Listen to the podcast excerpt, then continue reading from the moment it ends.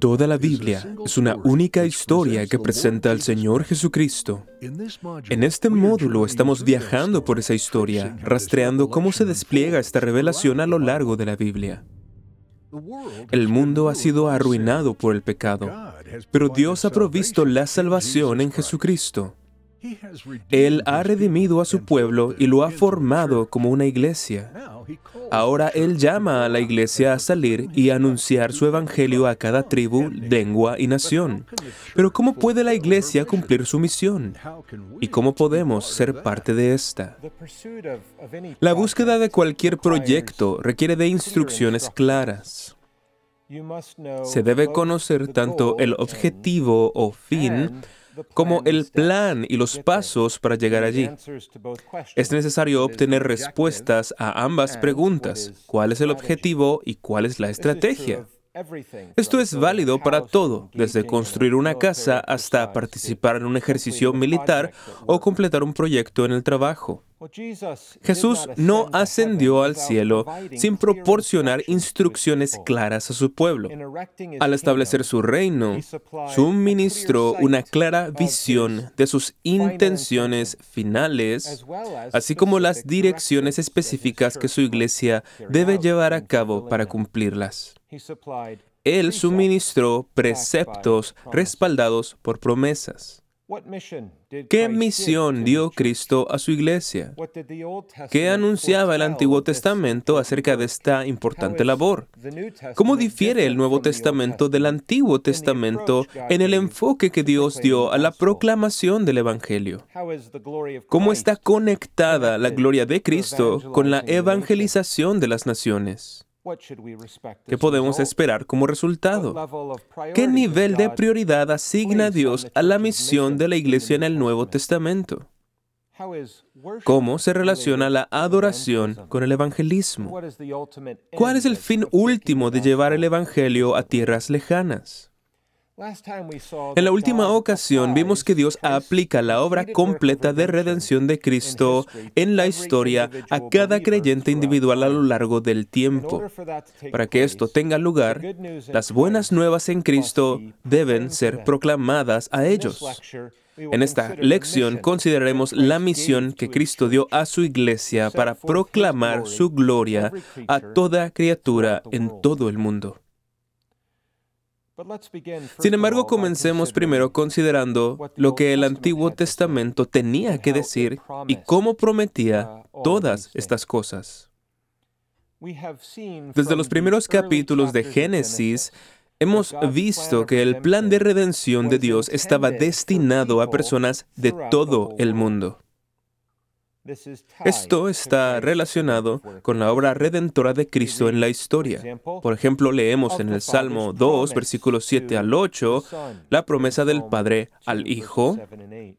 Yo publicaré el decreto, Jehová me ha dicho, mi hijo eres tú, yo te engendré hoy. Pídeme y te daré por herencia las naciones y como posesión tuya los confines de la tierra and the uttermost parts of the earth for thy possession. Leemos en Génesis 9, versículo 24, que Dios usaría a los judíos, la descendencia de Sem, para establecer su pacto e iglesia, y que los gentiles entrarían en ella y la expandirían en el futuro. Dios también le dijo a Abraham en Génesis 12, versículo 3, y en ti serán benditas todas las familias de la tierra. Cuando se dio la ley bajo Moisés, leemos en Deuteronomio 4, versículos 6 al 8, que sería una luz para todas las naciones circundantes, mostrando la sabiduría de Dios. Los salmos están llenos de referencias al Evangelio llegando a las naciones del mundo. Por ejemplo, el Salmo 67, versículos del 2 al 4, dice, para que conozcan en la tierra tus caminos, en todas las naciones tu salvación. Te alaben los pueblos, oh Dios, todos los pueblos te alaben. Alégrense y gócense las naciones, porque juzgará a los pueblos con equidad y guiarás en la tierra a las naciones. En el Antiguo Testamento, los profetas hacen innumerables referencias a lo mismo. Por ejemplo, en Isaías capítulo 60, versículo 3, se dice, y acudirán las naciones a tu luz y los reyes al resplandor de tu nacimiento. En Daniel 7, versículo 14, se predice el reinado mundial de Cristo en su ascenso. Dice, y se le dio dominio, gloria y reino para que todos los pueblos, naciones y lenguas le sirvan. Su dominio es un dominio eterno que no pasará y su reino no será destruido. A lo largo de este curso hemos visto muchos otros ejemplos que apuntan hacia el hecho de que los gentiles serían incorporados en el plan de redención de Dios. Las etapas tempranas comenzaron con la semilla elegida de Abraham, pero se extendieron a las naciones gentiles. Por lo tanto, más tarde, Pablo puede decir a los romanos en Romanos 1, versículo 16, porque no me avergüenzo del Evangelio de Cristo, pues es poder de Dios para salvación a todo aquel que cree, al judío primeramente y también al griego. Al dirigir nuestra atención al Nuevo Testamento, observamos el cumplimiento de todo esto. También observamos una importante transición dentro del plan revelado de Dios. Mientras que el Antiguo Testamento enfatizaba la invitación de venir y ver, el Nuevo Testamento establece un mandato de ir y contar. Así pues, en el Antiguo Testamento la gente podía venir a Jerusalén, venir y ver para aprender acerca de Jehová y de su salvación. Ejemplo de ello es la reina de Saba, quien desde lejos oyó hablar de la sabiduría de Dios y vino a verla por sí misma. Y de igual manera, algunos gentiles fueron incorporados al pacto. Recordemos a Rahab, quien era una de los cananeos que habitaba en lo que se convirtió en Jerusalén. O pensemos en Ruth, una moabita, o en Urias, un hitita, y muchos otros. Ellos fueron incluidos en el pacto mediante su conocimiento del Evangelio, pero el énfasis era en la invitación de venir y ver, si se me permite la expresión. Sin embargo, en la ascensión de Cristo, Él entregó a su iglesia la gran comisión que se establece en Mateo 28, 19. Id, pues, y haced discípulos a todas las naciones. Se trata de un mandato de ir y contar. La presencia de Dios ya no estaría limitada a la ubicación geográfica de Israel. En cambio, Cristo dice en Hechos capítulo 1 versículo 8, justo antes de su ascensión, pero recibiréis poder cuando haya venido sobre vosotros el Espíritu Santo, y me seréis testigos en Jerusalén, en toda Judea, en Samaria, y hasta lo último de la tierra. Esta es una imagen de una expansión que abarcaría toda la tierra. Reflexionemos sobre Mateo 13, donde Jesús cuenta una serie de parábolas acerca del reino de los cielos. Estas enseñan acerca del crecimiento y expansión del reino. Por ejemplo, se habla de la semilla de mostaza, la cual es la más pequeña y diminuta de todas las semillas, y cómo crece hasta convertirse en un enorme árbol que llena la tierra. Él dice que esto es una imagen del reino. También usa la parábola de la levadura, que es colocada en la masa y luego la hace crecer hasta llenarla por completo o de un pedazo de pan. El reino comienza pequeño, pero se extiende hasta cubrir toda la tierra. En ambos casos se trata de una ilustración. Recordemos que Jesús tenía doce discípulos y un puñado de seguidores. O pensemos en el momento anterior al Pentecostés, donde 120 personas se encontraban reunidas en la sala superior.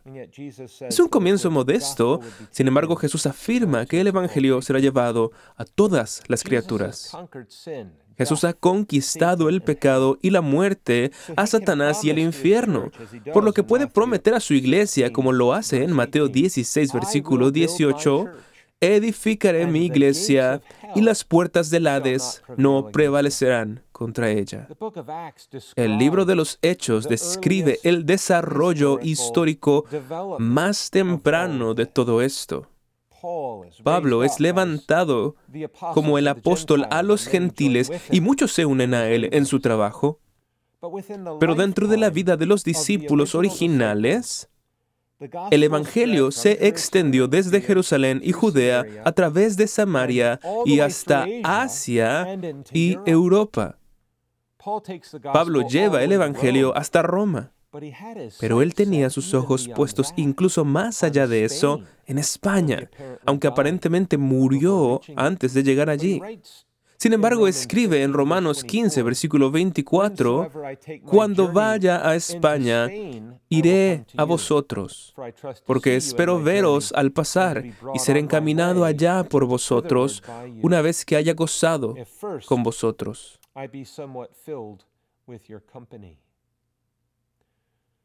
El éxito de esta empresa del Evangelio está asegurado por Cristo mismo a través de su reinado omnipotente.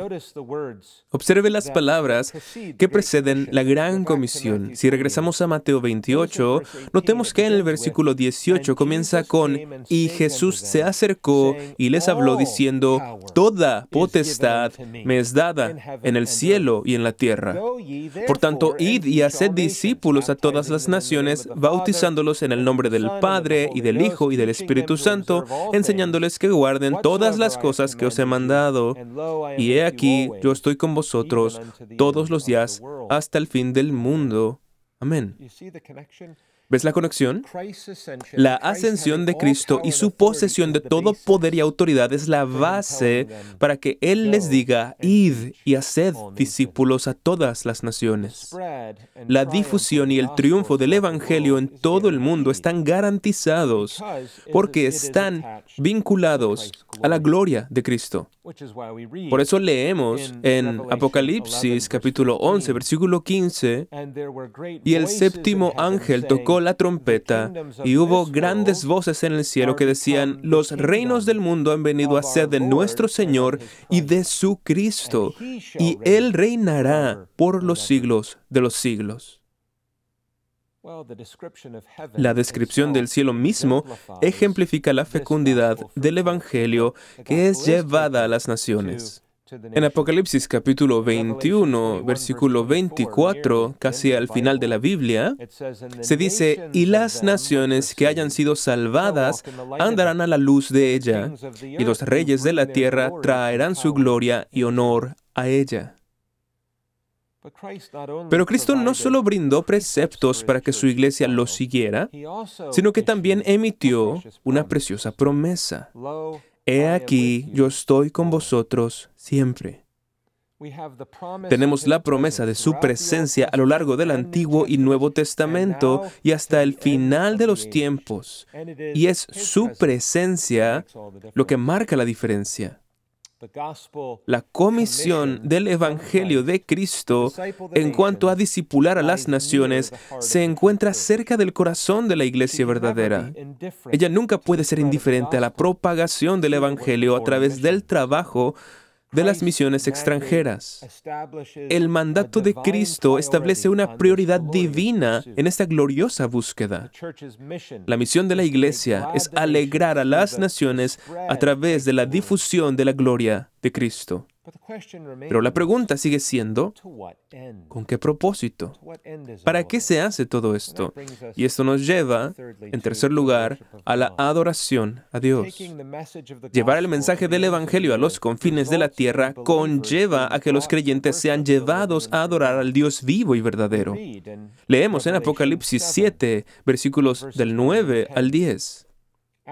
Después de esto miré y he aquí una gran multitud, la cual nadie podía contar, de todas las naciones y tribus y pueblos y lenguas que estaban delante del trono y en la presencia del Cordero, vestidos de ropas blancas y con palmas en las manos, y clamaban a gran voz diciendo, la salvación pertenece a nuestro Dios que está sentado en el trono y al Cordero.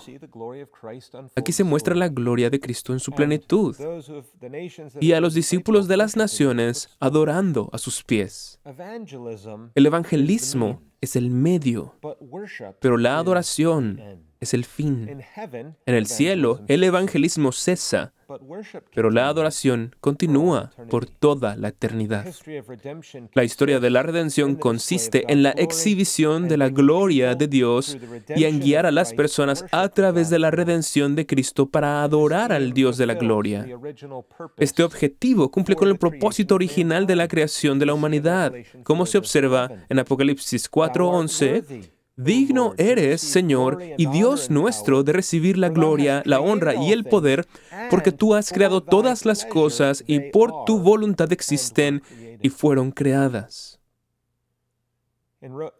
Además, en Juan 4, versículos 23 y 24, Jesús afirmó, Mas la hora viene y ahora es, cuando los verdaderos adoradores adorarán al Padre en espíritu y en verdad, porque también el Padre tales adoradores busca que le adoren. Dios es espíritu, y los que le adoran en espíritu y en verdad es necesario que lo adoren. El culto bíblico es central en todo el cristianismo bíblico. El reformador protestante Juan Calvino afirmó, si se pregunta por qué cosas principalmente la religión cristiana tiene una existencia permanente entre nosotros y mantiene su verdad, se encontrará que las siguientes dos no solo ocupan el lugar principal, sino que comprenden bajo ellas todas las demás partes y, por consiguiente, la sustancia completa del cristianismo. Es decir, un conocimiento, en primer lugar, del modo en que Dios es debidamente adorado y, segundo, la fuente de donde se debe obtener la salvación. El culto público corporativo a Dios se separa del resto de la vida, así como el Sabbat se separa del resto de la semana y la mesa del Señor se separa de todas las demás comidas. Cuando el pueblo de Dios se reúne para adorar, esto siempre ha sido un microcosmos del cielo. Esto es ilustrado en el tabernáculo y en el templo, así como en las asambleas del Nuevo Testamento, como vemos en Hebreos 12, versículos del 22 al 29. Si el objetivo de nuestra misión es llevar a los hombres a adorar a Dios, entonces es mejor que tengamos claro lo que implica esta adoración. Cuando Cristo dijo en la Gran Comisión, enseñándoles a guardar todas las cosas que os he mandado, eso incluía la importancia del culto. De nuevo, Juan Calvino comentó, los envía a los apóstoles con esta reserva, que no presenten sus propias invenciones, sino que entreguen pura y fielmente, de mano en mano, lo que Él les confió. Toda la Biblia hace hincapié abrumadoramente en cómo nos acercamos a Dios en adoración. En lecciones anteriores aprendimos que la ley bíblica del culto nos enseña que solo debemos adorar a Dios tal como Él lo ha designado. Cualquier innovación humana concebida por la imaginación vana de la mente caída de los hombres, que no esté ordenada por Dios, y que sea introducida a la adoración a Dios es idolatría. Lo que Él ha prescrito de manera positiva es permitido y lo que no ha instituido es prohibido, como dice Deuteronomio 12:32. Todo lo que yo os mando, eso guardaréis, no añadiréis a ello, ni disminuiréis de. El capítulo 21, párrafo 1 de la Confesión de Fe de Westminster resume esto cuando dice, pero el modo aceptable de adorar al Dios verdadero ha sido instituido por Él mismo y está tan limitado por su propia voluntad revelada que no se debe adorar a Dios conforme a las imaginaciones e invenciones de los hombres o las sugerencias de Satanás bajo ninguna representación visible o en ningún otro modo no prescrito en las santas escrituras. Así, por ejemplo, en el Nuevo Testamento, los actos de culto que Dios ha sancionado incluyen la lectura de las escrituras, la predicación de la palabra de Dios, el canto de los salmos, la oración, la administración de los sacramentos del bautismo y la cena del Señor como acciones ordinarias de culto. Todas las hebras recogidas a lo largo de las escrituras se entrelazan para enfatizar la prioridad del culto puro. El objetivo es llevar a las personas de todo el mundo a adorar a Dios de la manera que Él ha designado en su palabra. Los hombres no regenerados siempre tienen una propensión natural hacia la idolatría y la adoración falsa. Los paganos adoran lo que les place y como les place. Pablo reprendió a los atenienses en Hechos 17, versículo 29, diciendo, no debemos pensar que la divinidad sea semejante a oro o plata o piedra, escultura de arte o de imaginación de hombres. Vemos lo mismo destacado en Romanos 1, versículos del 21 al 25. Necesitamos las escrituras, las cuales son suficientes por sí mismas para instruirnos sobre cómo adorar mejor a Dios. Ellas nos enseñan que solo Cristo, como cabeza de su iglesia, tiene la autoridad para designar las ordenanzas de adoración. La confesión de fe de Westminster en el capítulo 20, párrafo 2, establece que solo Dios es el Señor de la conciencia y la ha dejado libre de los mandamientos y doctrinas de hombres que sean en alguna forma contrarios a su palabra o estén al margen de ella en asuntos de fe y de adoración. La Iglesia no puede inventar nuevos actos de adoración como un cuerpo independiente, autónomo y soberano. Debemos someternos a lo que Cristo ha ordenado. El segundo mandamiento establece este principio, como recordarás, y el temor de Dios nos impulsa a tener cuidado meticuloso al ordenar nuestra adoración de acuerdo con su palabra. Este principio se demuestra a lo largo tanto del Antiguo como del Nuevo Testamento. La primera instancia se encuentra, por supuesto, en el relato de Caín y Abel, el cual consideramos anteriormente en este curso. En Levítico 10, versículos 1 al 3, Nadab y Abiú fueron muertos por adorar de una manera que Dios no les había mandado. Incluso los reyes fueron castigados por esto. Piensa en Usías y Jeroboam, y los magistrados piadosos mantuvieron este principio, por ejemplo, Ezequías, Josías y Nehemías. En Mateo 5, versículos 17 al 19, Jesús insiste en el mantenimiento de los diez mandamientos. Él reprende a los fariseos por aferrarse a sus tradiciones de adoración hechas por el hombre y rechazar los mandamientos de Dios. Cuando Él limpia el templo, demuestra su santo celo por la santidad de la casa de Dios. El resto del Nuevo Testamento enseña lo mismo. Hebreos 12, versículos 28 al 29 dice, Así que, recibiendo nosotros un reino inconmovible, tengamos gratitud y mediante ella sirvamos a Dios agradándole con temor y reverencia, porque nuestro Dios es fuego consumidor. Y así podríamos continuar. El Evangelio libera a los hombres de su idolatría natural y los lleva a adorar a Dios en espíritu y en verdad. Por lo que debemos ser claros acerca de la pureza de la adoración que Dios especifica en la Biblia para no reemplazar una forma de idolatría por otra. La adoración a Dios está unida a su gloria. Dios dio a su iglesia la misión de llevar el Evangelio a las naciones para proclamar las buenas nuevas de redención que se encuentran en la persona y obra del Señor Jesucristo.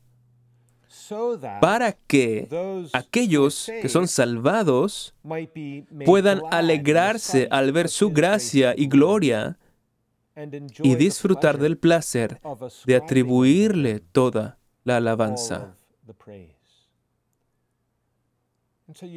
Así se puede reconocer cómo esta misión de llevar el Evangelio a las naciones es un medio para el fin de llevar a hombres y mujeres, niños y niñas de cada nación, tribu y lengua a adorar al Dios vivo y verdadero según su palabra.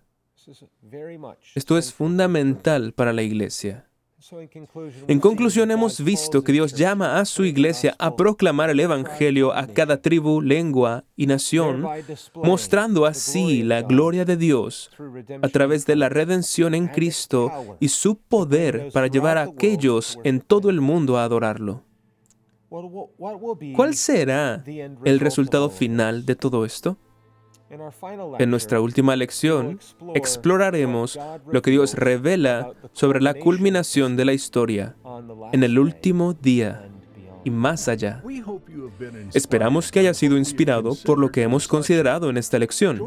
Únete al reverendo Robert McCurley en la próxima ocasión a medida que avanzamos en nuestro viaje a la teología bíblica y preguntamos, ¿qué sucederá en el día final?